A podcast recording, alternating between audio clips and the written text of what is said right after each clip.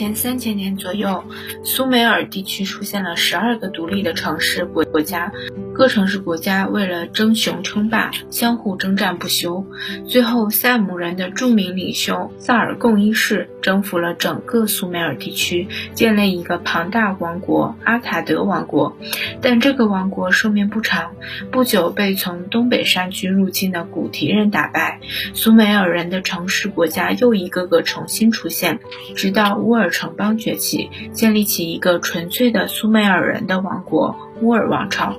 乌尔王朝的统治维持了一个世纪，在这期间，一批塞姆人中的阿摩利人侵入两河流域，经过长期征战，于公元前1894年建立起巴比伦帝国。巴比伦城邦位于幼发拉底河中游，鄂西亚贸易的要冲，因此其名字的意思是。神之门户，境内土壤肥沃，水源充足。巴比伦帝国建立之初只是一个很小的城邦，经过近一个世纪的发展。在第六代王汉谟拉比统治时期，成为统一南部美索不达米亚的强大帝国。汉谟拉比采取灵活多变的策略，利用各城邦之间的矛盾，集中力量，各个击破。首先，他承认亚述帝国对北方的统治，同时与北方的马里、南方的拉尔萨结成联盟，联合马里、拉尔萨的力量，灭掉了南方的近邻伊辛。随后，联合幼发拉底河流域许多城邦，征服了一些游牧部落，同时发展与东地中海城邦的贸易和外交。当时，马里国王与汉谟拉比互称兄弟，约定互相支援。马里摆脱亚述的控制，击退草原部落的入侵。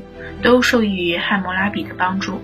公元前一七六五年，汉谟拉比对拉尔萨发起最后的攻击，终于灭掉了这一长期劲敌。拉尔萨的灭亡震惊了马里，马里国王立即召回和巴比伦人一起在拉尔萨作战的部队，但此时他已无法控制巴比伦的崛起。在灭掉拉尔萨之后，汉谟拉比挥师直逼马里，两年后将繁荣昌盛的马里夷为平地。汉谟拉比花了三十五年时间，创建了一个从波斯湾至地中海沿岸的庞大奴隶帝国。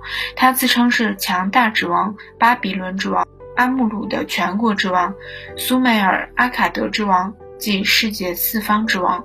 汉谟拉比死后。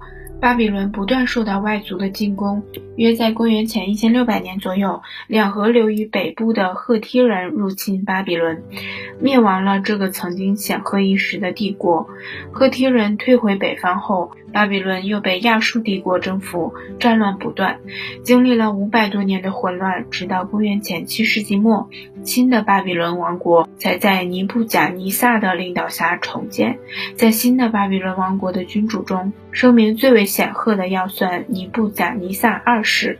他在少年时就追随父亲统兵作战，勇敢机敏，深得将士们的拥护。公元前六百零七年，新巴比伦王国和埃及人的矛盾激化，在幼发拉底河上游不断发生冲突。新巴比伦军队处于下风，被迫放弃了一些重要据点。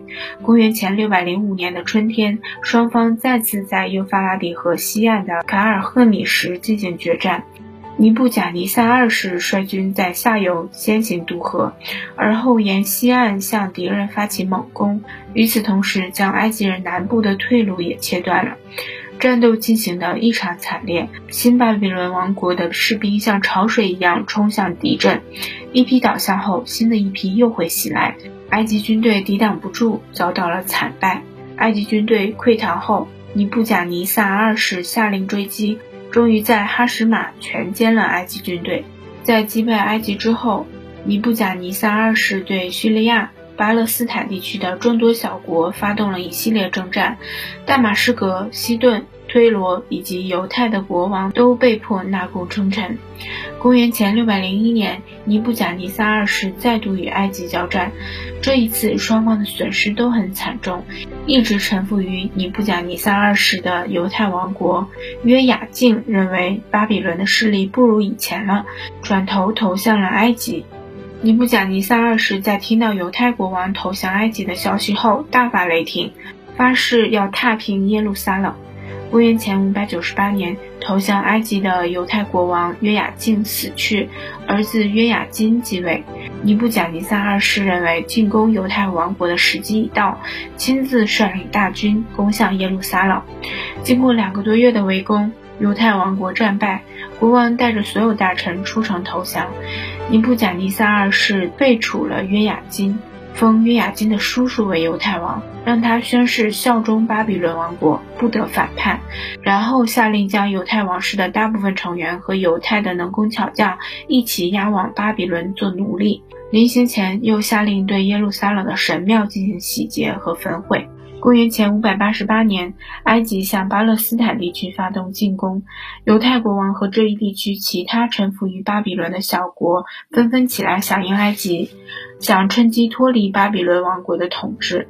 不久，尼布甲尼撒二世又率军队对耶路撒冷发动了第二次围攻，这次围攻历时十八个月，由于饥荒和内部分裂，耶路撒冷再次陷落。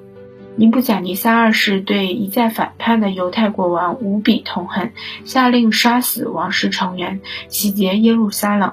全城活着的居民几乎全被俘到了巴比伦做奴隶，这就是历史上有名的巴比伦之囚。